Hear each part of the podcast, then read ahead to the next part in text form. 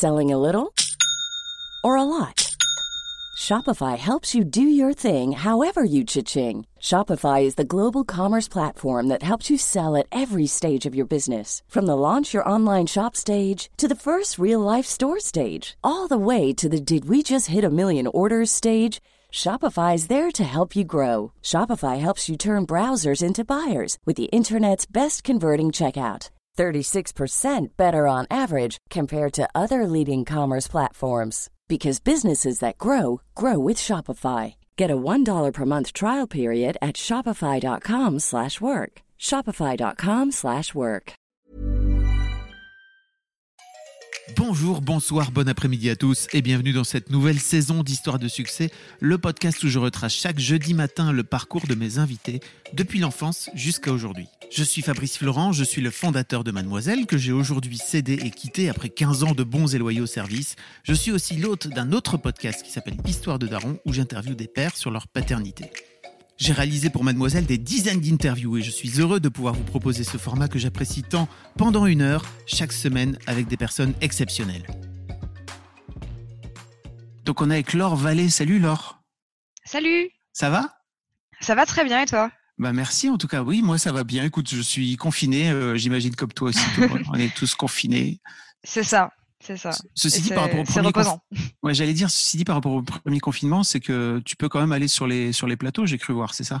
Ouais, ouais, ouais. La grande différence, c'est qu'on peut euh, toujours travailler, en tout cas, parce qu'il est en télé, euh, ce qui n'était pas le cas lors du premier confinement. Et euh, voilà, ça, ça, ça, permet quand même d'aller dehors une fois par semaine, de voir des gens. Donc, je ne vais pas me plaindre. Ok, c'est cool. C'est un équilibre qui me va pour l'instant. Donc, tu es aussi connu sur Internet avec ton pseudo de Bully? Mmh absolument. Euh, et en gros, pour te présenter assez rapidement, aujourd'hui, tu fais partie des, des gens qui présentent, euh, qui interviewent, euh, qui font partie des journalistes autour de, du phénomène e-sportif, n'est-ce pas? Et notamment du jeu qui est sans doute le jeu aujourd'hui le plus, le plus joué dans le monde, je pense, League of Legends. Absolument.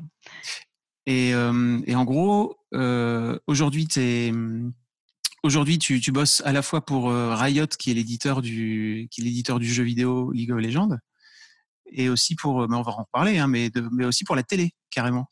Oui, oui, oui. J'ai, euh, ça s'est fait un peu par hasard, mais j'imagine qu'on va qu'on va débroussailler tout ça. On va reparler un petit peu. Ouais, ouais, ouais. Commencer sur Internet, puis des chaînes de télé qui m'ont approché en, en 2017 quand elles s'intéressaient à l'e-sport et voilà. Donc j'essaie de toucher un peu à tout, mais c'est c'est un équilibre qui me va, je trouve. J'aime bien j'aime bien travailler à plusieurs endroits. C'est comme ça que je m'épanouis le plus. Je me suis un peu renseigné sur ton parcours et tu as l'air d'avoir. Euh, je pense dans une interview, tu as dit j'ai fait un peu les choses au culot et je pense que ça pourrait être un peu la, la baseline de ta carrière jusque-là. Oui. Tu as, l'air d'avoir, euh, de pas avoir froid aux yeux en fait et de te lancer dans le dans le bain quoi. Euh, je, me dis qu'on a que, que le, la pire chose qui puisse m'arriver, c'est qu'on me dise non, en fait, généralement. Donc euh, ouais, voilà, j'ai plutôt j'ai plutôt eu tendance à, à, toquer gentiment à la porte, voir euh, voir ce qui se passait et si si la porte s'ouvre, eh bien j'y vais. Sinon, je passe mon chemin. Mais là, beaucoup de portes se sont ouvertes jusqu'ici, donc j'ai été très chanceuse. On en reparlera un petit peu après. La première question que je pose à tous mes invités, c'est en fait à quoi tu ressemblais alors quand tu avais 7-8 ans? Ah, euh, quand j'avais 7-8 ans, j'étais bah, j'étais une petite fille qui courait partout, qui avait qui avait beaucoup d'énergie, qui faisait beaucoup de choses. Euh, je, enfin, comment dire, j'ai toujours quelque chose que, que, me disent mes parents, c'est que j'ai toujours été intéressée par, euh, par pas mal d'activités. Je, enfin, comment dire, je faisais beaucoup d'ateliers. Je sais pas si c'est quelque chose qui résonne, les ateliers bleus à l'époque, euh, qu'on avait à l'époque, donc qui étaient des activités extrascolaires. Euh, j'ai fait de la danse, j'ai fait énormément de choses, j'ai fait du cirque, j'ai fait beaucoup de sport, euh, de la gym, de la musique. Donc voilà, quand j'avais 7-8 ans, j'explorais un peu partout, pas, pas de façon dangereuse. Hein. J'ai, puis j'ai eu la chance d'avoir mes parents qui, qui m'emmenaient un peu partout en voyage. Donc vraiment, c'est, j'ai eu la chance de commencer à découvrir le monde assez tôt. Et euh, j'avais, j'imagine que c'est le cas de tout le monde, hein, j'avais vraiment aucune idée euh, de ce que je voulais faire à l'époque, mais je savais je savais que je voulais faire quelque chose qui me permettrait de voyager. Et euh, bah, du coup, avec le recul, je me dis que j'ai trouvé le, le, bon compromis aujourd'hui. Mais, mais voilà, quand j'étais, j'étais déjà, je, je, courais déjà partout et j'allais vers tout le monde. J'étais déjà très très sociable quand j'étais jeune. Ok. Euh, tu disais que tu faisais de, tu faisais de la danse, c'est ça Tu faisais de la danse, euh, enfin, tu, faisais de la compétition? Euh, de la danse, j'en ai fait à, haut niveau, ouais, j'en ai fait pendant pas mal de temps. J'en ai fait 14 ans en tout, je crois. Et euh, ouais, ça s'est un peu, euh, ça s'est un peu arrêté brutalement. Euh, de, alors avec mes études et aussi avec le fait que j'ai eu un accident euh, de, de, voiture, donc qui, quand, enfin comment dire, quand je m'en suis remise, je, je me suis pas remise à, à, la danse comme j'aurais pu. Euh, ça m'a fait faire une croix sur pas mal de sports aussi, euh, qui est comme la planche à voile, quelque chose que j'aimais énormément. mais donc voilà, ouais, la danse c'est quelque chose qui, qui que, que j'ai fait pendant très longtemps. C'est peut-être, on va dire, allez, l'activité qui à côté des jeux vidéo m'a le plus marqué pendant mon adolescence et mon enfance. Comment t'en es venu aux jeux vidéo? J'ai cru voir que t'avais des, ah. des cousins, c'est ça, qui, qui ouais, ta famille? Ça m'a toujours accompagné. Ouais, voilà, c'est ça. En fait, on a on, on, a une famille avec pas mal de cousins. On a toujours été assez soudés. On se voyait très souvent le week-end. On avait une espèce de grande maison en fait où tout le monde se retrouvait euh, le, le, le week-end après euh, à, la sortie de l'école. On, partait euh, avec ma famille. Et euh, ouais, eux jouaient aux jeux vidéo. Euh, ils jouaient à beaucoup de choses en fait. Ils jouaient aux jeux vidéo, ils jouaient à des jeux de plateau. Euh, C'était des collectionneurs de Warhammer aussi. Enfin, voilà, vraiment baigné dans l'univers. Et euh, comment dire ils m'ont un petit peu enfin ça s'est fait au hasard tu vois genre je, je les embêtais beaucoup comme, comme euh, à, mon habitude quand j'étais petite, j'étais vraiment là à, à, taquiner tout le monde. Et ouais, pour me calmer, je sais pas, ils ont dû me donner une manette un jour et j'ai bien aimé. Ou alors je les regardais jouer. J'aimais beaucoup les regarder jouer quand j'étais petite parce que, euh, enfin, trop petite, voilà, je savais pas du tout comment faire et euh, j'avais, j'osais pas, je pense à l'époque. Et ouais, voilà, ça c'est, enfin, comment dire, les, jeux vidéo, c'est quelque chose qui, j'étais pas hardcore gamer, mais c'est quelque chose qui m'a accompagné vraiment toute ma vie. Euh, contrairement à beaucoup de personnes, mes parents ont pas du tout euh, fermer la porte aux jeux vidéo. Au contraire, c'était même eux qui m'achetaient euh, mes consoles à, Noël. Ils en ont vraiment fait quelque chose de social entre mon frère et moi. Euh, à savoir voilà, ils nous achetaient nos, consoles pour qu'on puisse jouer ensemble. Donc voilà, c'est quelque chose qui m'a accompagné vraiment toute ma vie. J'avais pas pensé que je finirais là-dedans, vraiment. Euh, c'est pas du tout une carrière qui, m'intéressait même. C'était vraiment plus un passe-temps. Mais ouais, aujourd'hui, avec le recul, ça a du sens et je ne me vois pas avoir. Enfin, j'aurais pas pris un autre chemin, vraiment un petit frère, c'est ça, un grand frère? T'es l'aîné? Oui, j'ai un petit frère. J'ai un petit frère qui a euh, qui, euh, qui est de 97, ouais, qui est un peu plus jeune que moi, qui a 4 ans de moins que moi. Ok. Comment se passent euh, tes années collège bah, comme tout le monde, je pense, à savoir. c'est un gros, un gros, comme un gros mélange d'émotions et de et, et, de plein de choses. Je, je trouve que j'ai, enfin, avec le recul, j'ai eu une adolescence qui était vachement cool. Euh, j'avais j'avais des amis, j'avais un cercle un cercle social, euh, j'avais j'étais super heureuse avec ma famille. Euh, donc j'ai eu une, une, des adolescences les plus classiques vraiment. Euh, comment dire euh, Après, comme tout le monde, hein, je pense qu'on on, se cherchait vraiment. Les années qui ont été peut-être un petit peu difficiles, c'est les, années lycée, dont je garde un très bon souvenir toujours. Mais voilà, c'est vraiment le moment où socialement on se trouve pas trop. C'est peut-être le moment où je me suis perdue un petit peu. Et ouais, j'estime que j'ai peut-être dérivé un petit peu à partir de mes années lycée et il y a eu une, une espèce de fracture pendant mes années de fac où j'étais complètement perdue, où je me suis énormément mise en question et c'est un peu l'e-sport qui m'a retirée euh, vers le haut. Mais sinon, ouais, voilà, une des adolescences les, les plus classiques, je pense. Lycée parisien, euh, fac, ouais. rien, de, rien de spécial. Quand tu parles de, de fracture, tu parles de quoi exactement? Euh, C'est c'est assez compliqué. J'étais pas, j'étais pas très heureuse, je pense, à cette époque-là. Euh, c'est un peu, enfin, comment dire, je voulais être commissaire-priseur, donc euh, sortie de mon bac L, euh, j'ai commencé une bi-licence anglais-histoire de l'art, euh, dans laquelle je me plaisais pas et je m'embourbais un petit peu au fil du temps. Enfin, les, les disciplines me plaisaient, mais j'arrivais pas à trouver vraiment de, de, motivation. Enfin, moi qui à la base adorais aller dans des musées, aller voir des expositions, qui étaient hyper curieuses, euh, je voyais que je commençais à y aller reculons vraiment et je j'avais un super mauvais feeling. Mais n'ayant jamais vraiment changé de cursus, enfin comment dire, tout, a vraiment glissé et coulé dans, mon cursus scolaire. Donc euh, on va dire que ce, ce, pas à franchir où je me suis dit il faut que je me reconvertisse, il a été super dur à faire.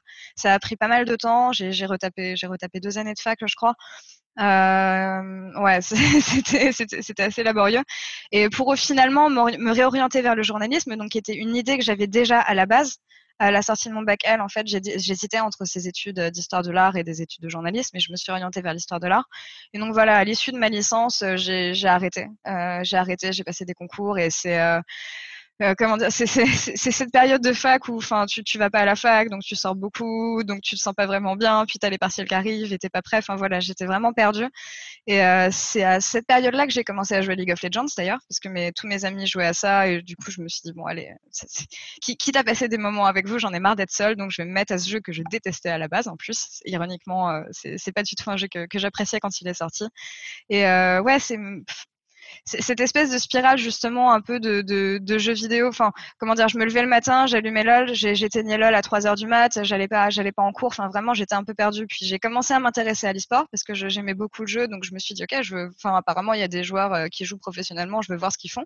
Donc j'ai commencé à regarder euh, les LCS au début en 2013. Euh, et donc les LCS qui sont l'équivalent des championnats du championnat européen aujourd'hui, du mmh. voilà du LEC qui était à Cologne à la base, mais qui est, qui est à Berlin aujourd'hui. Donc je commence à regarder ça, je me dis, c'est trop cool. Et euh, un an plus tard, premier événement arrive qui est les All-Stars euh, à Paris, donc auquel je me rends. Et à ce j'en ai souvent parlé de ce moment. C'est le moment où j'ai réalisé que j'étais pas toute seule dans, ce zoo, quoi, vraiment, parce que c'est, très difficile de se faire une idée de l'ampleur que peut être l'e-sport euh, quand tu es tout seul derrière ton PC à regarder des, matchs. Mais se rendre compte au zénith de l'ampleur du fait qu'en fait, on était énormément à partager tous cette même passion qu'on comprenait pas trop pour League of Legends et se réunir autour de ça, c'est vraiment ce qui m'a un peu euh, un peu réveillée.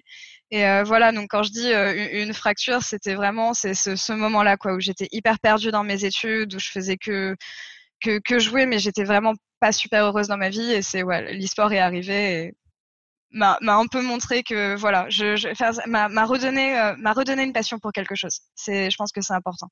Ce qui m'intéresse, c'est que c'est intéressant que tu décide de vouloir devenir commissaire-priseur, c'était quoi? C'était une vocation que tu avais enfin, Je veux dire, c'est pas un métier qui tombe comme ça euh, par euh, hasard, quoi. Alors ça, je... au collège, je sais pas, parce que J'étais intéressée par l'art, donc euh, je, je, je, regardais tout ce qui pouvait se faire un petit peu dans, dans les métiers d'art. J'ai été intéressée par l'archéologie à la base, par la conservation, euh, et enfin, mes parents m'ont emmené à Drouot. Enfin, étant dans le notariat, et voilà, je, je, baignais un petit peu dans tout, dans, dans, dans tout ça aussi. Tes parents sont euh, notaires, c'est ça? Ouais, je suis, je suis allée à Drouot. J'ai adoré l'ambiance. Euh, j'ai adoré le côté théâtral des commissaires-priseurs. J'avais fait beaucoup de théâtre aussi, donc je, je crois que c'est un petit peu ce côté-là qui m'avait, qui m'avait plu. puis je suis allée voir pas mal de ventes, etc. Pas forcément en tant que en tant qu'acheteuse, mais vraiment euh, vraiment pour découvrir. Et euh, j'ai trouvé ce métier super intéressant. J'ai fait un stage, un petit stage chez un commissaire priseur, et c'est ça qui m'a donné l'envie de de potentiellement faire ce métier par la suite. Mais j'étais intéressée pour être commissaire priseur en anglais. Je sais pas pourquoi. Genre j'ai toujours eu aussi avec mes études ce, cette envie de de faire le métier que je ferais, mais dans une autre langue.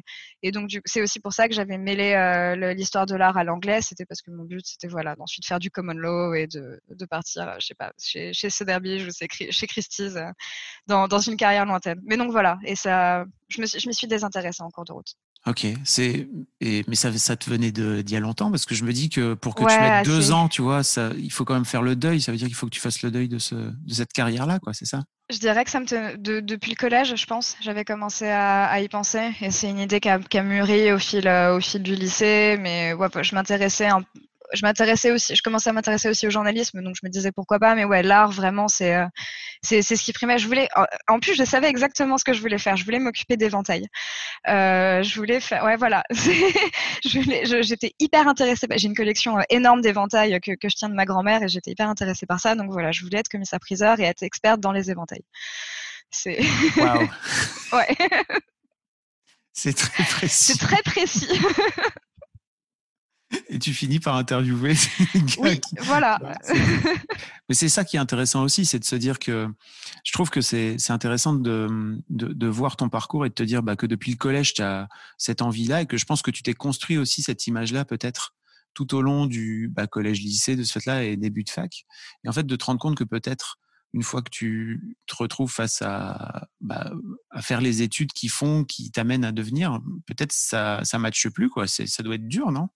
C'était ça, ouais, ça matchait plus. Puis je me rendais compte que finalement, je m'orientais plus vers une carrière qui serait peut-être dans un bureau ou euh, pas forcément. Je, euh, je dis pas du tout ça pour dénigrer, enfin, le ou critiquer le milieu de l'art, mais peut-être un milieu un petit peu trop vieux pour moi aussi, d'une certaine manière. Enfin, j'avais quand même ce côté social où euh, j'avais envie de rencontrer des gens, j'avais envie de bouger, j'avais pas l'impression que ça m'épanouirait comme je le souhaitais.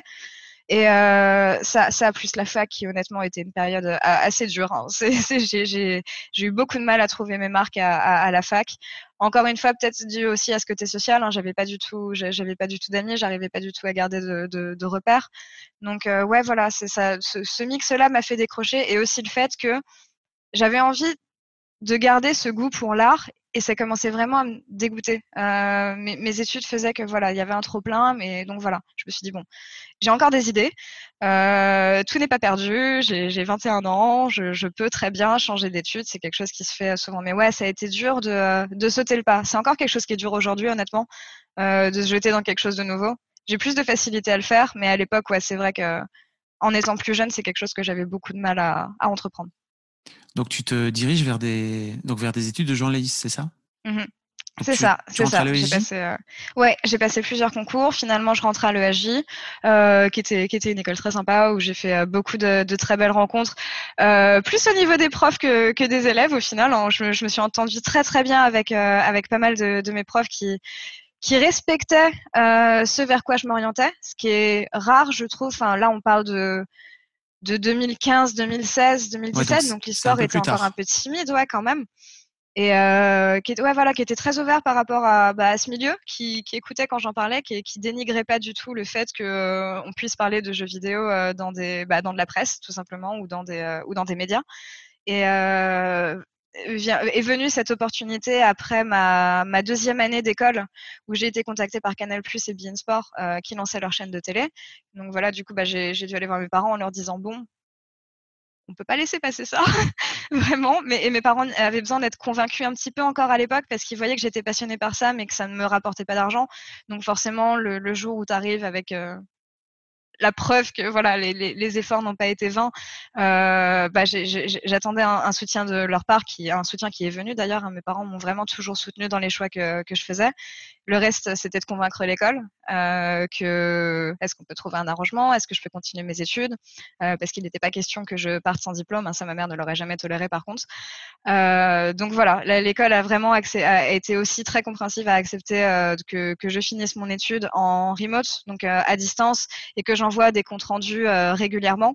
Et comme ça, ça me permettait de faire mon année bah, donc chez Canal+, qui a été mon premier contrat professionnel dans, dans ouais. les sports tu vas un peu vite parce que en fait avant tout ça tu as démarré ouais. par écrire plein enfin par faire plein ah bah de alors trucs ça, oui, oui, bénévolement oui. et c'est ça aussi qui m'intéresse c'est que tu as je pense que tu as pas mal taffé euh, gratuitement en faisant aussi tes bah non, mais faut le dire faut dire ce qui est oui, bien sûr. et, euh, et mais, mais, pour te créer une pour te créer une expérience et pour euh, mmh. aller te, te peut-être te péter les dents sur euh, sur des murs parfois et que ça fait partie de ton de ton parcours aussi j'ai l'impression Mmh, bah alors oui, c'est vrai, mais à la base, j'ai commencé à écrire des articles justement parce que je prévoyais de, faire une école de journalisme et que je me disais bon, quitte à regarder de l'e-sport, il y a des rédactions qui sont bénévoles, je vais essayer de, je d'écrire un petit peu.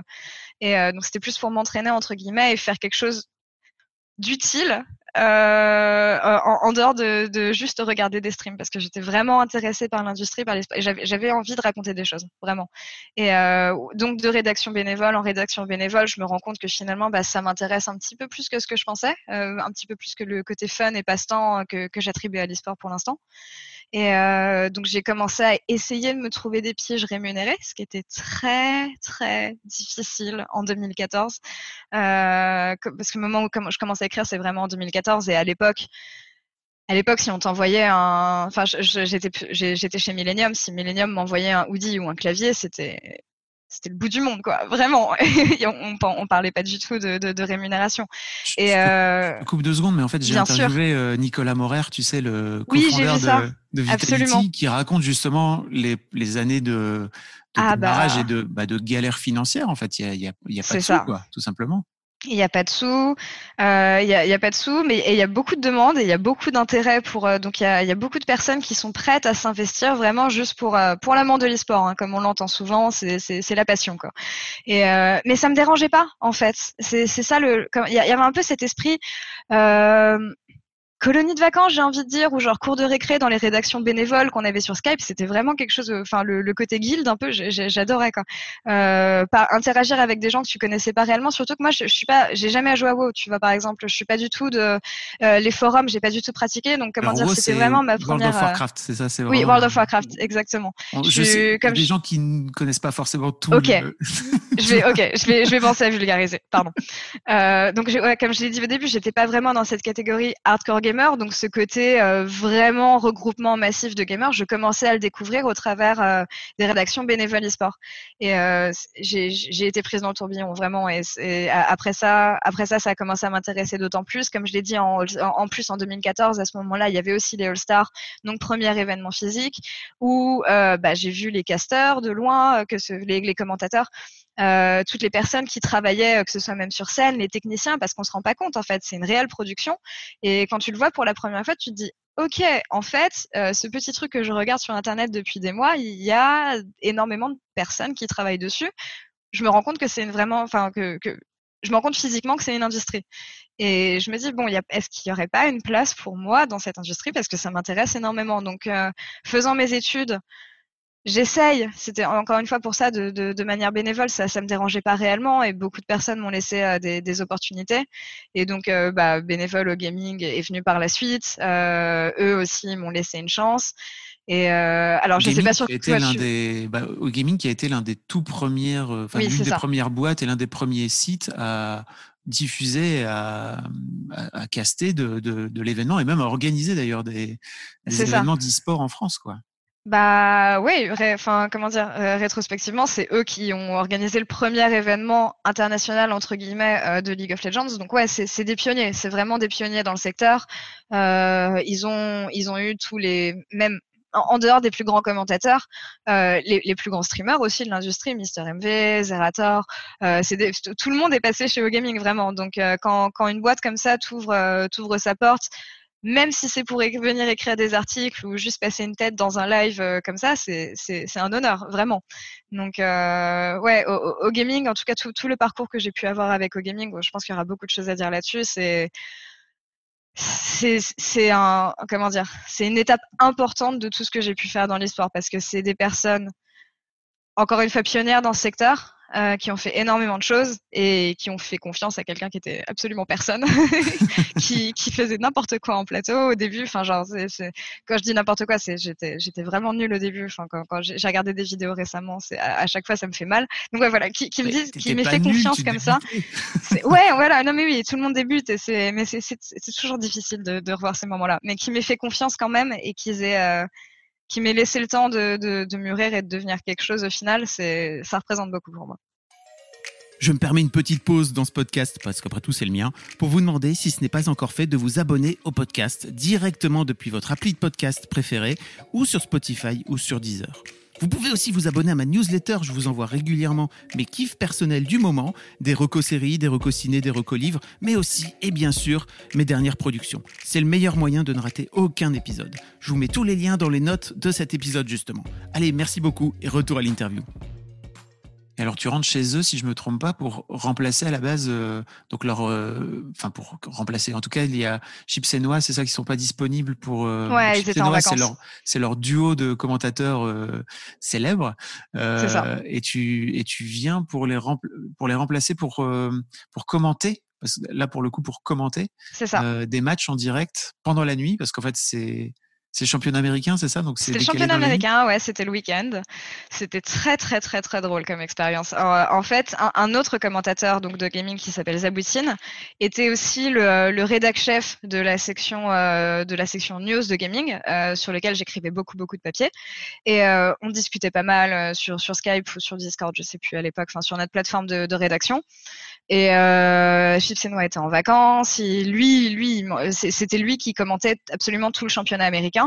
Et euh, je lui avais dit que je voulais essayer. Donc il me dit bon bah écoute pourquoi pas, vas-y passe, euh, commente une game avec moi, on va voir comment ça va se passer. J'étais terrorisée, j'étais terrorisée vraiment. Je me rappelle encore une heure avant de partir au studio, j'hésitais à y aller. J'étais, j'habitais avec mon ex à l'époque, j'étais là, bon est-ce que j'annule, etc. Genre j'étais, j'étais vraiment terrorisée à, l'idée de, de, passer à l'antenne en fait. Euh, parce que il y avait tout ce, comme il y avait tout ce bruit autour du chat Twitch des, personnes qui peuvent être négatives, euh, des, enfin des personnes sur internet tout simplement qui peuvent être négatives et, euh, et les insultes et ce genre de trucs et ça me faisait vraiment peur. M'exprimer en public me faisait peur aussi, donc voilà, le mix était vraiment pas agréable. Je l'ai fait quand même. Euh, bon, ça s'est passé comme ça s'est passé, mais au final, j'ai passé un, le moment où je raccroche le micro, j'étais là, ok, c'était cool, c'était vachement cool. Euh, je me suis rendu compte que je ne voudrais pas être commentatrice, mais que faire quelque chose devant la caméra, c'était quelque chose qu'on pourrait explorer. Euh, même si encore une fois le résultat, c'est j'étais pas contente spécialement de ce que j'avais fait, mais je, l'adrénaline et ce que ce qu'on peut ressentir quand on est en, caméra, tout du moins au début, c'était quelque chose que j'avais envie d'expérimenter de, à nouveau. Mom deserves the best, and there's no better place to shop for Mother's Day than Whole Foods Market. They're your destination for unbeatable savings, from premium gifts to show-stopping flowers and irresistible desserts. Start by saving 33% with Prime on all body care and candles. Then get a 15-stem bunch of tulips for just $9.99 each with Prime. Round out Mom's menu with festive rosé, irresistible berry chantilly cake, and more special treats. Come celebrate Mother's Day at Whole Foods Market. Donc là, je sais pas comment ça se passe en fait, où le, moment où tu te dis, ok, en fait, le commentaire, enfin, le commentaire, c'est pas pour moi. Donc en gros, euh, ça, ça m'intéresse pas de commenter le match, quoi. Mais en revanche, euh, j'ai envie de me lancer dans, les interviews, quoi. Comment comment tu fais le switch? Parce que c'est pas le même job, hein, du tout. Euh, alors les, les, interviews, c'est venu un peu par la suite. C'est venu c'est venu l'année d'après ou la même année, je sais plus, mais je crois que c'est venu après. Euh, en fait, j'avais, comment dire, j'écrivais déjà pas mal d'articles. J'essayais de faire des interviews de joueurs parce que j'avais envie de poser des questions aux joueurs. Hein. C'est quand, quand, tu regardes les parties et quand tu regardes ce qu'ils font, tu as forcément envie de leur demander des choses derrière. Euh, donc viennent les championnats du monde qui étaient euh, en 2015, donc du coup en France. Et euh, bah, encore une fois, c'était avec cette volonté de vouloir faire quelque chose sur l'événement, de vouloir participer, de vouloir contribuer et de et, et, et, enfin je sais pas pas de montrer que je savais faire des choses mais d'essayer d'en faire en tout cas. Et euh, c'est pour ça que bah, j'ai proposé au gaming de leur faire non c'est même non au gaming sont venus m'approcher pour me proposer de faire des interviews de joueurs chose qui m'a énormément surpris parce que je n'avais pas d'expérience que ce soit en interview ou, autre euh, mais c'est une expérience dont je me rappellerai toute ma vie parce que c'est deux semaines où j'étais vraiment euh, au cœur de l'événement, au contact des joueurs. J'ai pu interviewer Faker, enfin qui est vraiment une, légende du jeu, d'autres légendes du jeu pendant cette euh, période-là. Et là, par contre, en, faisant des interviews, en parlant en anglais du coup donc, en renouant avec l'anglais, euh, en renouant avec bah, ce, les, la salle de presse, ce côté social que, j'aimais énormément, en passant deux semaines avec mon cadreur, pareil à échanger. Enfin, c'est des rencontres qui sont vraiment super à chaque tournage. Euh, je, me suis rendu compte que les interviews, c'était quelque chose que j'avais aussi envie d'explorer, parmi d'autres choses. Mais encore une fois, ça m'a ouvert une piste. Euh, mais c'est marrant parce que des interviews, j'en ai pas retouché pendant, peut-être deux ans après ça, faute d'opportunités parce que je me suis orientée vers autre chose. Euh, au gaming, encore une fois, qui m'ont offert la possibilité de, alors cette fois-ci, host euh, les, compétitions. Donc euh, que ce soit les avant, les après-matchs et ce genre, ce genre de segments. Euh, du coup, ce, ce travail m'empêchait d'aller faire des événements internationaux parce que bah, j'étais à Paris avec OGaming en train de les faire. Mais pareil, c'est quelque chose que j'ai eu envie d'explorer. Enfin, encore une fois, c'est, on, je, je, je, le disais au début, c'est, j'ai toqué à beaucoup de portes et toutes les portes qui s'ouvraient, je, je, voyais ce qui me plaisait, ce qui me plaisait pas et ce que, ce que je pouvais offrir aussi. D'accord. Vient ensuite cette, euh, cette, cette, formidable opportunité de, de Canal, c'est ça, si je me trompe pas? C'est ça, c'est ça, en 2017. Et, et en fait, euh, si je me trompe pas non plus, je, je t'ai entendu dire dans une interview que tu étais à deux doigts de, de raccrocher, de dire bah en fait euh, ça me saoule, j'arrive pas à trouver de ouais. de plan ou gagner ouais, de sous en tout cas avec. c'est ça, c'est ça parce que bah Bon, c'était une très très bonne expérience en caméra, en broadcast pour apprendre, mais c'était pas quelque chose qui me permettait de vivre. Euh, à l'époque, les pieds j'étais vraiment très très maigre et je j'avais c'est pas que j'avais un peu perdu espoir mais c'est que je me disais bon je vais peut-être consacrer un petit peu moins de temps là-dedans en tout cas à chercher des opportunités et plus de temps à, à autre chose. Euh, dans, dans mes études ce qui m'intéressait c'était la, la, presse culturelle en général. Euh, cinéma vraiment enfin gastronomie euh, tout l'art encore une fois donc je, pareil je, je, gardais un intérêt là-dessus et euh, c'est cette opportunité ouais, de Canal Plus qui est un petit peu tombée par hasard, vraiment. C'était la dernière chose que j'attendais. Et euh, bah, du coup, forcément, hein, c'est encore une fois, pour, pour, revenir à la discussion que j'avais avec ma mère, euh, comment dire non. Donc là, c'était tout ce, ce, travail de convaincre mes parents, convaincre mon école, de, de trouver un moyen de faire fonctionner le tout avec mes études. Tu racontais d'ailleurs dans, dans, cette interview que tu étais un peu saoulé de la façon dont Canal t'avait interpellé en mode Ok, t'es une meuf, donc en fait, euh, on a besoin d'une ouais, meuf, donc viens. Donc. Mais ça, c'est ça, c'est quelque chose qui est un peu symptomatique de l'e-sport en général. C'est que, enfin, on, m'a souvent dit que j'étais un profil qui est rare, dans le sens où il n'y avait pas beaucoup, en tout cas, de filles à l'époque. Il y en a beaucoup plus maintenant, ce qui est super cool. Mais euh, ouais, comment dire, souvent on retient plus, on retient plus le fait que je sois une fille qui fasse de l'e-sport plutôt que ce que j'apporte à l'e-sport en soi.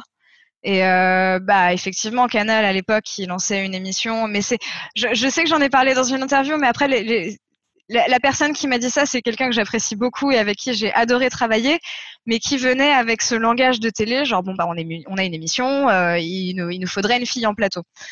Et ça m'a, ça m'a un peu, euh, ça, ça m'a un peu interloqué et j'étais là, ok, d'accord, est-ce qu'on vient vraiment me chercher, ouais, voilà, pour euh, pour ce que j'apporte ou pour ce que j'essaye de construire, ou alors juste pour bah, pour le fait que j'apporte de la diversité en plateau. Comme chez Téléfoot ou Stade 2, quoi, tu vois, il y a toujours une caution féminine, quoi, historiquement. À moins maintenant, mais, mais à l'époque. C'est dur. Ouais, allez, oui, mais quand même, je, enfin, de ce que j'entends du monde du sport, en tout cas, euh, de, ou du peu que j'ai pu parler avec des, euh, avec des concerts, si on peut dire, euh, féminines du monde du sport, c'est, c'est l'approche reste la même et euh, les, les, attentes, les attentes d'expertise de la part d'une femme euh, seront toujours moindres que celles d'un homme, j'ai l'impression. En tout cas, enfin, c'est pas les mêmes sollicitations, mais ça passe par des choses très simples. Euh, dans une salle de réunion, quand on a une question à poser qui est un peu technique, euh, bah, ils vont euh, la question va plutôt toujours aller vers mes collègues masculins plutôt que vers moi ou ce genre de choses. Et c'est des choses qui arrivent encore dans le sport. Donc ouais, c'est des choses qu'on trouve. On s'y fait, on essaye de déconstruire. Euh, après ça c'est quelque chose qui vient plus avec l'expérience. Je sais que je m'impose beaucoup plus maintenant. Euh, quand quelque chose peut me heurter, par exemple de ce côté-là, j'hésite, euh, pas à le dire à dire ok les, choses ont été faites comme ça je pense que je peux apporter ça pour celle et telle et telle raison mais euh, ouais c'est difficile parfois en tout cas quand on commence d'être confronté à ce genre de choses mais quelque chose qui m'a beaucoup aidé, c'est que justement, chez Gaming, les gens n'avaient pas cette attitude-là. Et c'était hmm, une surprise, j'ai envie de dire. Euh, parce qu'encore une fois, c'était des personnes qui me connaissaient pas énormément et j'arrivais en tant que tant qu'inconnu. Et euh, oui, de, ce côté-là, ce qui, ce qui m'a aidé dès le début, c'est que voilà, j'étais traitée comme n'importe quel individu qui participe au broadcast et non pas comme euh, l'orque et la, la fille qui, qui va animer nos plateaux. Et donc, si j'ai bien compris, de ton parcours, tu as dû te battre en interne pour faire ta place, mais aussi vis-à-vis du public, qui est, je pense, d'autant plus dur avec toi. je pense que c'est un gros, je te vois grand soupir. Ouais, voilà, là on ouvre. Ça fait, euh, ça fait, partie de. Non, mais ça fait partie des trucs dont il faut causer parce que justement, on en parlait avec, euh, avec Nicolas Moret dans Vitality, euh, de l'équipe Vitality, pardon, et lui disait qu'il déplorait vraiment l'attitude de certaines, de certains pans en fait de la communauté League of Legends. Et je pense que c'est en en parlant et, et en fait d'autant plus en t'en parlant à toi qui est aux premières aux premières loges, euh, que ça va aider à, faire prendre conscience du truc, quoi. Bah, Nicolas a dû en parler peut-être au niveau des équipes et moi c'est quelque chose que j'ai euh, constaté euh, bah, en travaillant avec les joueurs justement par la suite. Hein. Les fans sont super violents même avec les équipes au moindre résultat. au moindre résultat ils vont les épingler sur Twitter puis c'est des c'est vraiment des insultes qui sont difficiles, c'est des menaces très souvent. Euh, il y, a, y, a, toute cette question de, du, du, degré de langage que les gens emploient sur Internet euh, et, et, de la proximité que les réseaux sociaux peuvent créer. Euh, bah oui, effectivement, c'est quelque chose qu'on subit notamment avec Twitch, euh, avec le chat. Il y a beaucoup de bienveillance. Euh, il c'est quelque chose non plus qu'il faut pas oublier. Mais effectivement, au début, bah, c'était difficile. J'ai passé j'ai dû passer toutes mes premières années de broadcast, honnêtement, les peut-être mes quatre ou cinq premières années de broadcast, à ne jamais regarder ce qui était sur le chat, tout du moins le moins possible, euh, parce que je savais que j'allais y trouver quelque chose. Et de toute façon, quand tu pars, euh, quand tu pars en guerre sur Twitch en, voulant, trouver un commentaire sur toi, tu trouveras toujours quelque chose sur toi. Et euh, oui, les gens sont violents, et, euh, mais les, gens sont violents. avec le temps, je, compare ça à tous les commentaires que je peux voir sur les personnes qui sont exposées, qui sont visibles en fait. Et euh, c'est est-ce que c'est est-ce que c'est exacerbé dans le jeu vidéo? Peut-être, mais en tout cas, c'est quelque chose qui est symptomatique de l'industrie euh, audiovisuelle, enfin de l'audiovisuel dans tous les cas. Euh, enfin, euh, rien qu'à voir les, tweets que n'importe quelle célébrité peuvent se prendre ou les insultes qui peuvent se prendre, c'est enfin c'est quelque chose qui arrive. Mais oui, effectivement, le, degré de proximité qu'on peut avoir sur sur Twitch, sur toutes les plateformes de streaming avec le chat qui est là constamment et en temps réel.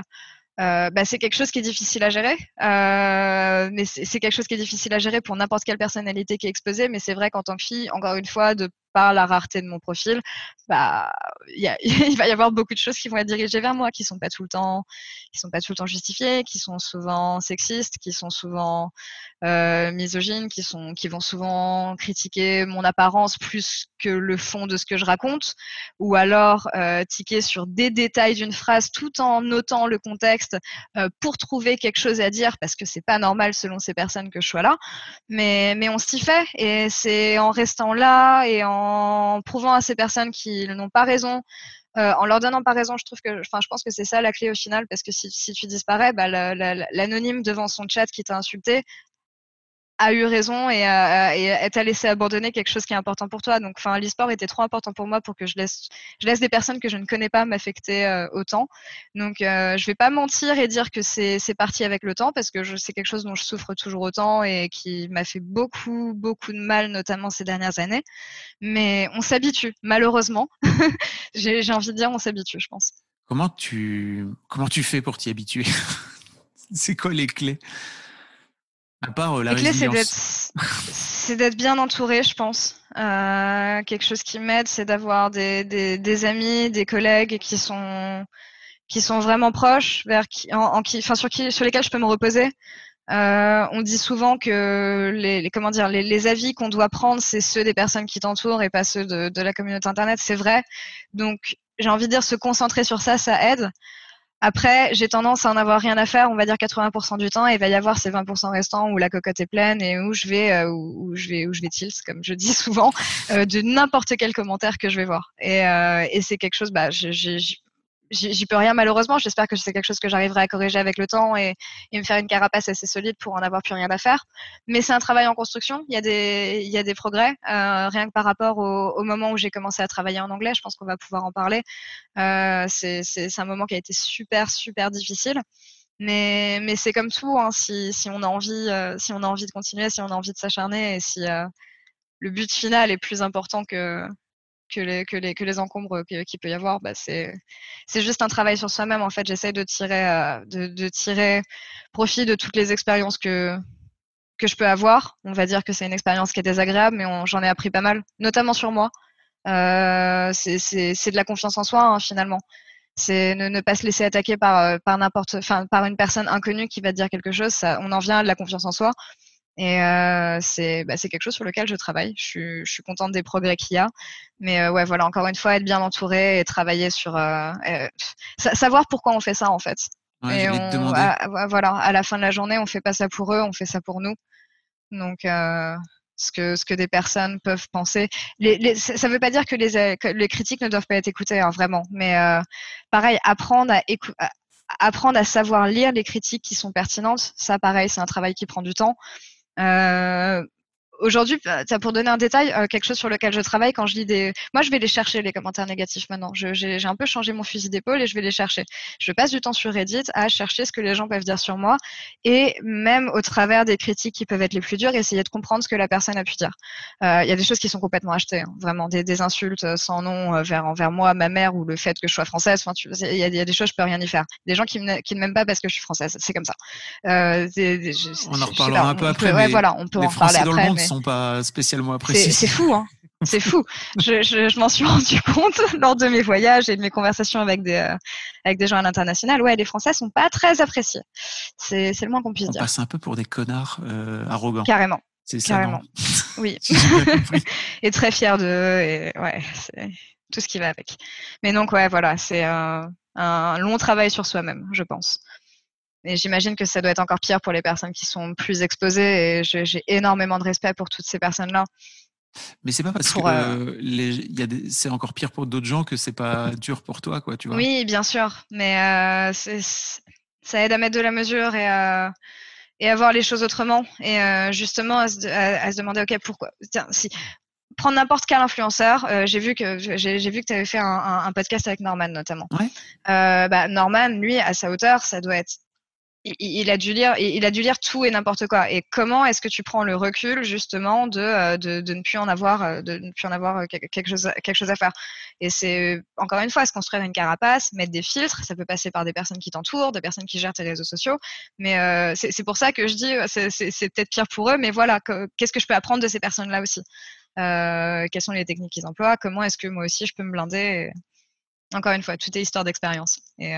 Tu as la sensation d'être en a mission, comme ils disent, tu sais, de, de représentativité, de un petit peu quelque part parce que c'est un côté que j'aime pas trop, mais qui va avec euh, qui va avec ce que je fais. Forcément, quand t'es quand es visible sur les réseaux sociaux, t'as un as un, devoir entre guillemets, mais mais qui me dérange pas. En même temps, moi j'ai envie de envie de donner la meilleure image possible de l'industrie pour laquelle je travaille parce que j'ai envie que le plus de personnes possible s'intéressent à ce que je fais et, euh, à ce qu'on fait parce que je trouve que l'e-sport c'est génial et que plus plus il y a de personnes qui s'intéressent, mieux mieux ça sera quoi. Donc euh, oui, t'as envie de je, dirais que je suis on a mission dans ce sens parce que bah t'as envie de faire rayonner euh, le, secteur que, tu apprécies. Euh, et, de changer cette image un petit peu parce qu'on va pas se le cacher, mais à chaque fois qu'il y a un média traditionnel qui sort quelque chose, 80% du temps négatif sur le, monde du jeu vidéo, bah, c'est chiant parce que ça ne sert encore une fois ça sert pas l'industrie et c'est c'est pas forcément représentatif de tout ce que peut être l'univers du jeu vidéo. Donc euh, oui, il y a, y, a, y a, une croisade, je pense, de ce qui est très dur à mener. C'est très, personne n'a la réponse hein, de euh, comment comment réduire cette toxicité qu'on peut avoir sur Internet. Mais je pense que chaque euh, influenceur ou personne visible euh, se doit entre guillemets d'être on a mission pour euh, pour essayer de résoudre ces problèmes. tu racontais que mais alors peut-être qu'on y reviendra un peu après, mais euh, tu racontais que tu as, carrément fait une thérapie en fait, euh, après ta première année euh, en anglais, tellement c'était dur pour toi. Quelques séances de, de psy, mais qui ont été, très bien, qui, m'ont apporté beaucoup de choses. Parce que, alors pour, bon, pour euh, récapituler un petit peu, je, bon, je travaillais sur le broadcast français, donc avec Gaming. Il y a eu une finale en 2017 qui était à Bercy, euh, où j'ai demandé à faire les interviews. Donc encore une, c'était la première fois que je refaisais des interviews et c'était la première fois que je faisais une scène. C'était Bercy, c'était très très dur. Bercy blindé hein, pour. Euh... Ouais, Bercy blindé. Euh, Bercy, je sais plus combien de personnes il y avait. Il y avait plus de 15 000 personnes dans la salle. C'était c'était fou, c'était fou. J'étais mort de peur à l'idée de faire ça, mais c'est c'est peut-être un des meilleurs souvenirs que que je garde honnêtement. Et, et toi, tu vas faire les interviews en anglais. Ouais, c'est ça. Et suite à ça, bah, j'envoie une candidature spontanée à Riot où je dis, hey, c'était cool, merci. Si jamais vous recherchez quelqu'un euh, pour faire les interviews l'an prochain à Berlin, je suis là. Et, euh, ils ont adoré. ils m'ont envoyé un message. Ils étaient, enfin, ils, voulaient me laisser un essai en tout cas. Donc euh, voilà, la, saison se passe hein, comme maintenant. En fait, c'était des mails que j'ai envoyés à cette période-là, hein, au mois de novembre, pour la, rentrée qui va, qui va, qui va se passer en janvier. Donc janvier arrive, je pars à Berlin, euh, je pars faire ça. Ça se passe très mal parce que bah forcément, j'étais super stressée, j'étais pas à l'aise. Et il y a un monde entre être capable de faire une interview en anglais sur scène, en anglais et en français à Berlin et euh, avoir un niveau de broadcast en anglais, ce qui était attendu de moi. Et j'étais pas du tout prête pour ça. Donc, euh, bah, j'ai été confrontée à la réalité euh, de, de, ce que je faisais et, comment dire la violence de la communauté entre guillemets, parce que j'avais je, sortais d'une période où je m'étais battue contre toute la communauté française en leur disant hey, laissez-moi du temps, je vous promets, ça va s'améliorer. Les gens commençaient à m'apprécier pour retomber dans ce côté avec une toute nouvelle communauté, beaucoup plus large cette fois-ci parce qu'on parle d'audience internationale, euh, qui eux étaient beaucoup plus, euh, qui, avaient beaucoup plus d'attentes et j'étais vraiment pas au niveau, hein, on va pas se mentir. C'était. Euh... Juste, je te coupe, mais il y a 100, 100, 150 000, 200 000 personnes devant les. Ouais, 200, 300 000. Aujourd'hui, bah, pour donner des chiffres comparatifs. Après, ça a augmenté hein, au fil des ans, mais on, on, on, arrive pas loin du, du million de, de viewers enfin de, spectateurs euh, généralement sur des événements comme ça maintenant. Donc il y a énormément de monde. Il y a énormément de monde. Et euh, bah voilà, c'est j'arrive avec un anglais un petit peu approximatif, un accent français à, couper à couper au couteau et un stress énorme. Donc le résultat n'était vraiment pas beau et j'en dormais pas j'avais, je, voulais continuer encore une fois parce que je me disais, j'ai pas fait, j'ai pas fait tout ça pour arrêter maintenant.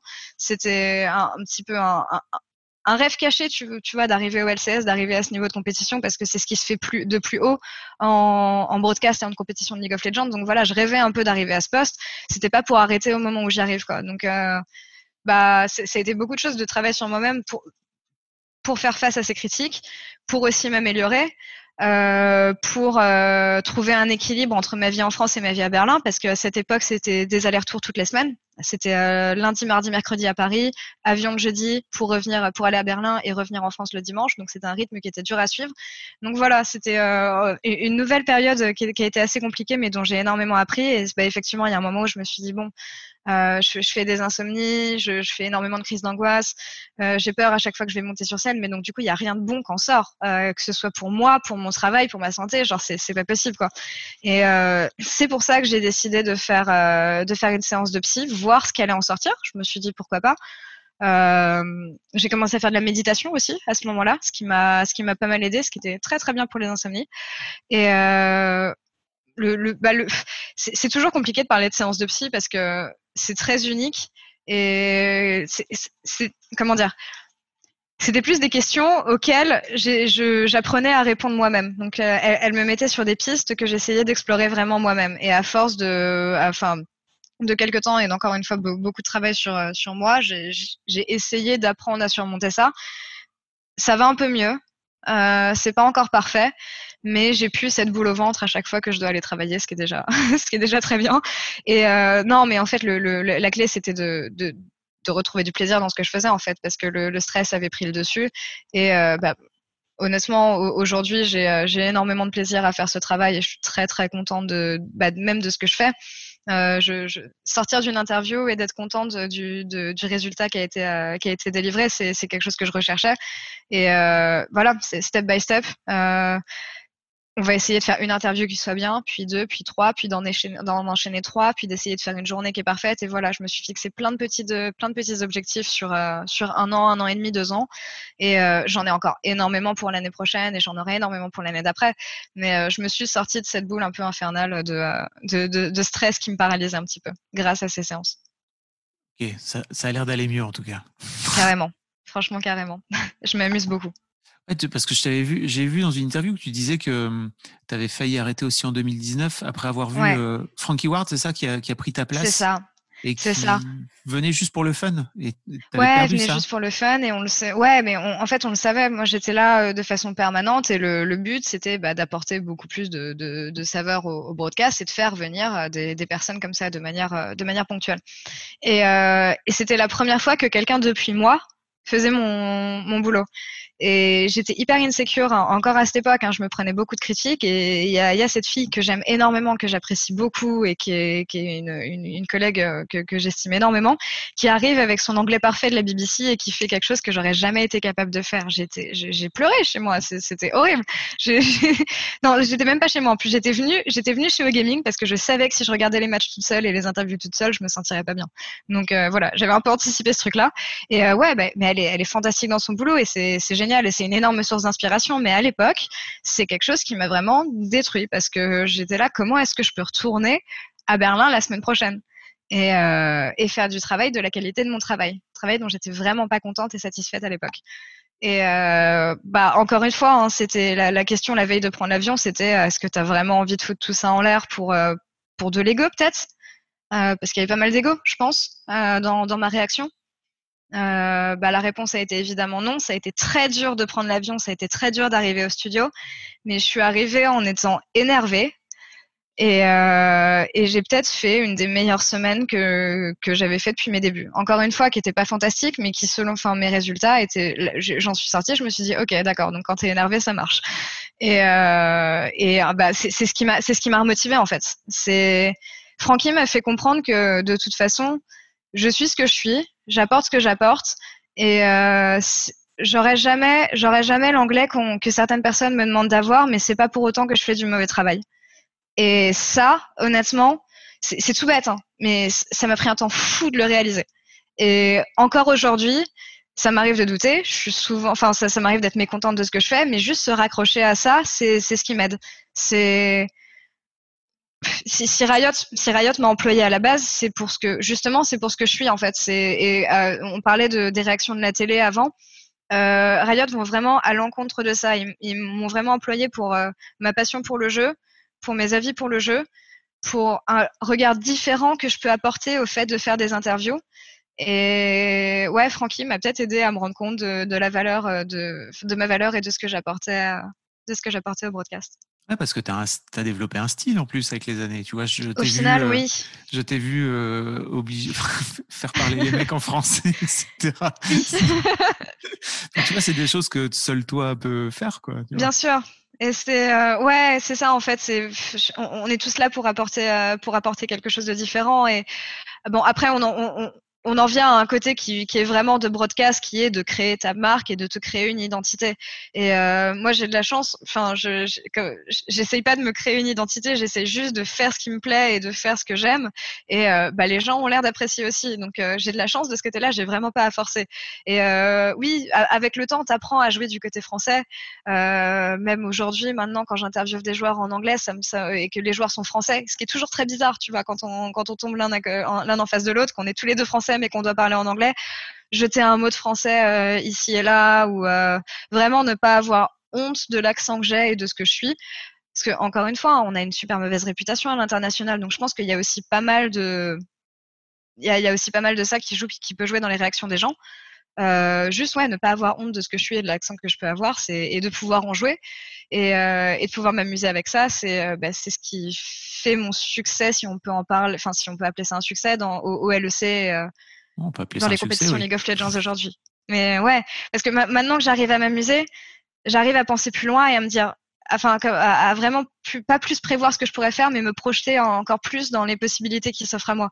Et c'est c'est fou. J'ai vraiment hâte d'être l'année prochaine. J'ai euh, je, je suis sortie des Worlds là, tu vois. En plus, cette année était particulière parce qu'avec le Covid, on était tous à distance.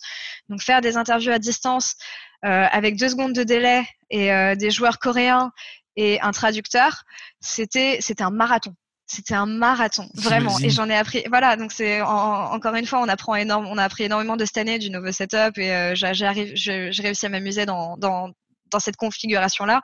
Donc ouais, maintenant que ce stress est parti, c'est j'ai très hâte de voir ce que l'avenir me réserve. Ah, c'est cool. Il y a un autre truc dont je voulais te parler aussi, c'est que je sais pas si tu connais le syndrome de la Schtroumpfette.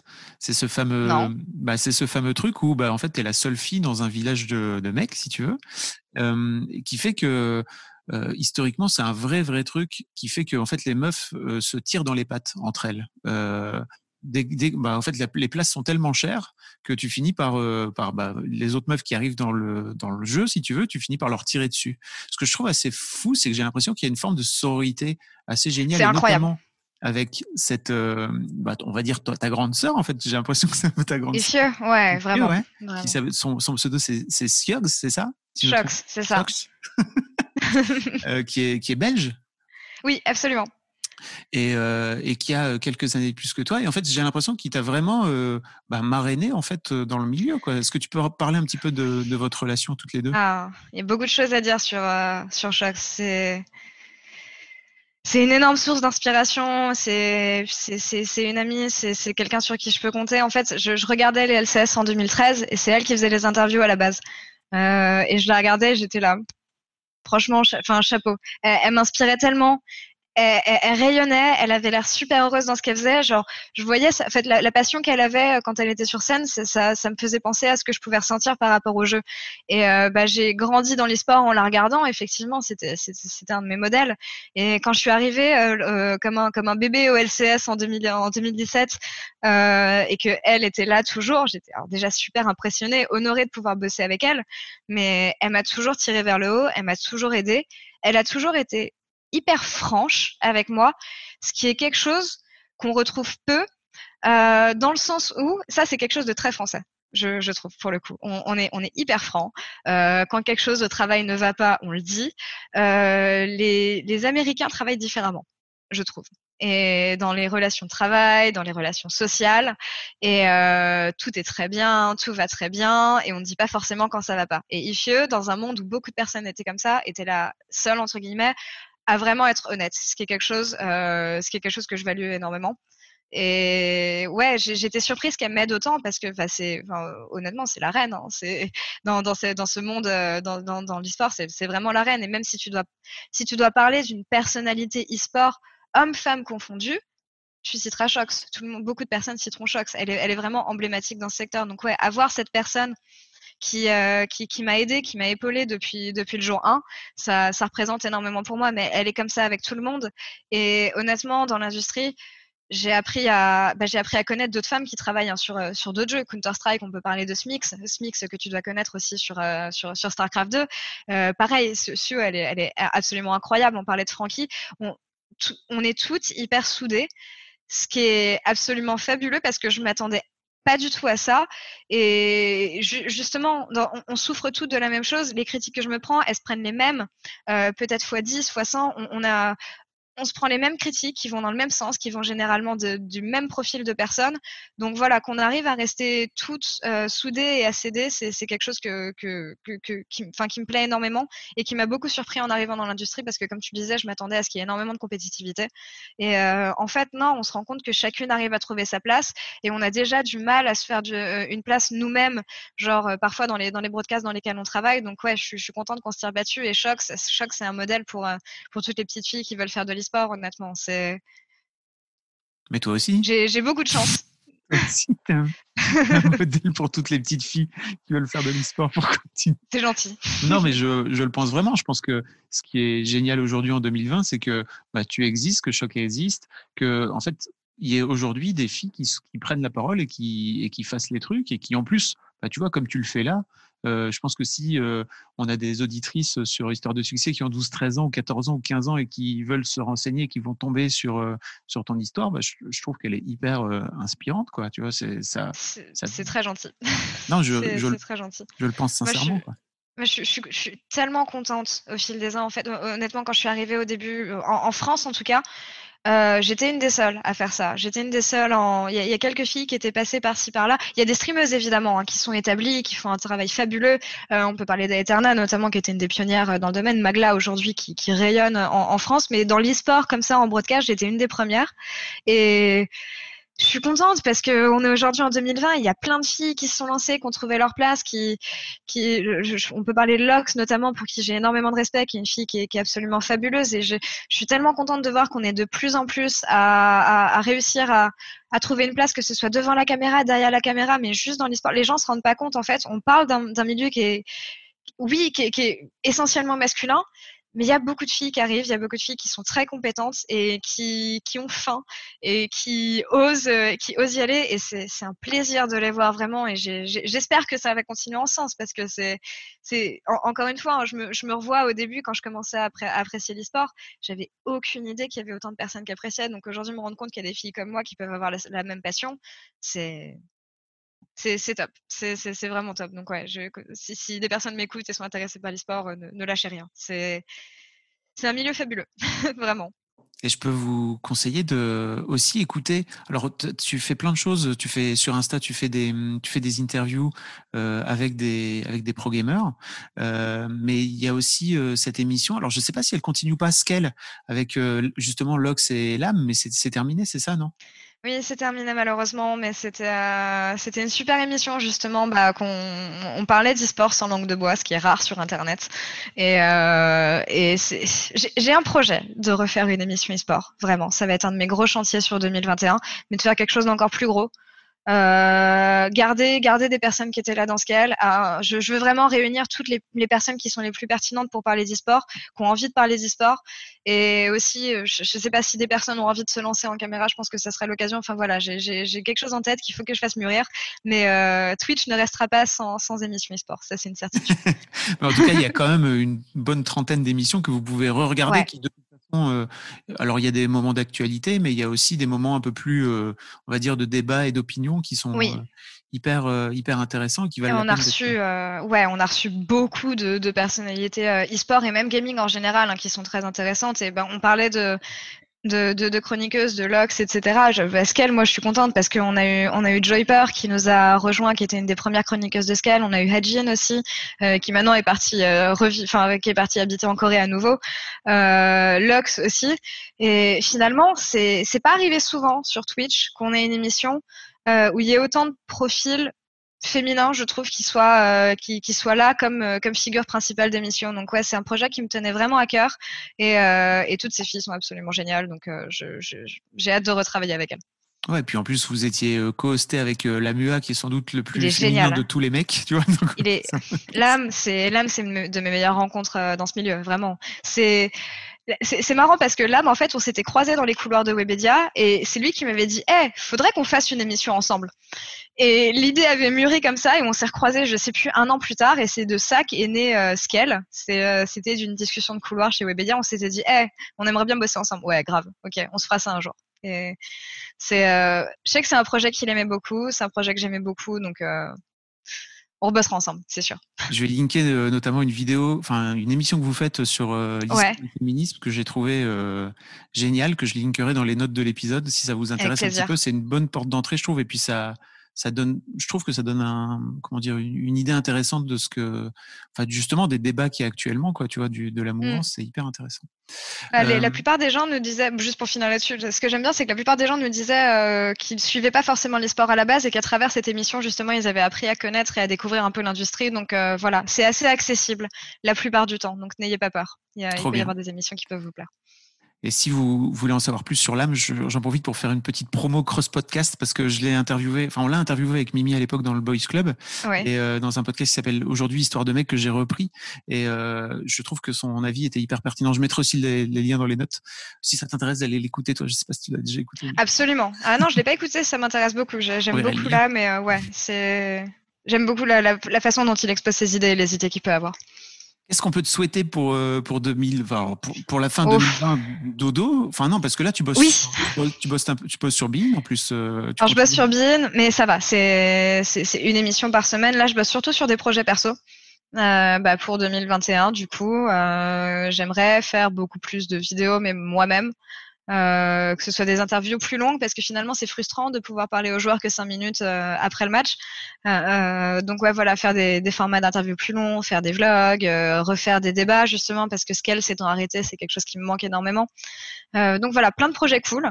je, voilà je, ne fais rien pendant deux mois. Enfin quand je vais rester chez moi confiné à réfléchir et, et brainstormer sur des idées de contenu pour 2021. Trop bien. Et l'autre truc dont je voulais te parler à la fin, c'est que effectivement, en fait, tu es, freelance depuis toujours. Oui, c'est ça. C'est ça. J'ai toujours été freelance. Et euh, bah, ça, encore une fois, ça s'est fait un peu par hasard. Hein. Je, je, travaillais chez Canal, mais j'avais déjà des piges chez Riot que j'avais pas envie d'abandonner. Euh, et je faisais aussi des choses chez Gaming, donc pareil, c'est des choses que j'ai voulu négocier. Et au final, c'est un équilibre que j'ai bien trouvé en ce temps que je passe à la fois à Berlin, à la fois à Paris, à bosser pour plusieurs personnes.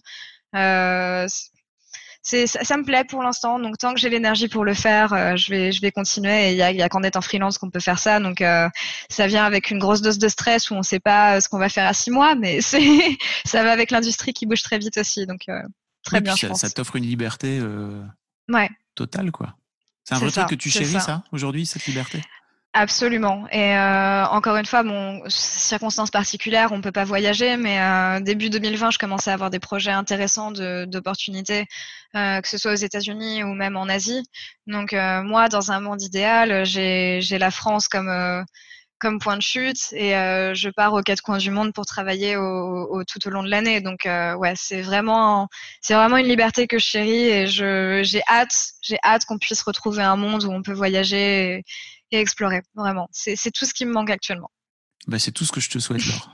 Merci beaucoup d'être venu dans, dans Histoire de succès. Je vais mettre tous les liens où on peut te retrouver effectivement sur Insta. Et puis, euh, bah, j'imagine que toi, tu, euh, comment dire, euh, pour le pour le renouveau de la saison aussi mm-hmm. sur Twitch où tu vas où tu vas tu communiques en fait sur le fait que quand quand tu es à l'antenne, oui. globalement, c'est Insta, non c'est Insta et Twitter, c'est ça ta Insta et Twitter, ouais, surtout. Mais il y aura une chaîne Twitch qui va arriver, une chaîne YouTube qui va arriver. Donc voilà, restez sur Twitter si vous voulez des informations. Un grand merci à toi alors. Merci à toi Fabrice, c'était très cool.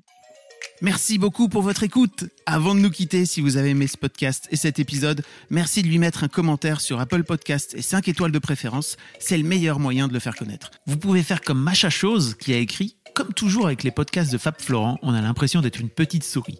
Les invités sont intéressants, tout comme leur parcours de vie. On rit, on s'interroge, on apprend, et on apprend aussi sur soi. Merci Fab, tes podcasts sont inspirants. Eh ben merci beaucoup, ça fait plaisir. Et si vous voulez faire comme elle, vous vous rendez sur Apple Podcast et vous cherchez Histoire de succès directement dans votre appli ou sur votre ordinateur. Merci beaucoup à vous et rendez-vous jeudi matin à la même heure, à partir de 6h du matin, dans votre appli de podcast pour un nouvel épisode d'Histoire de succès.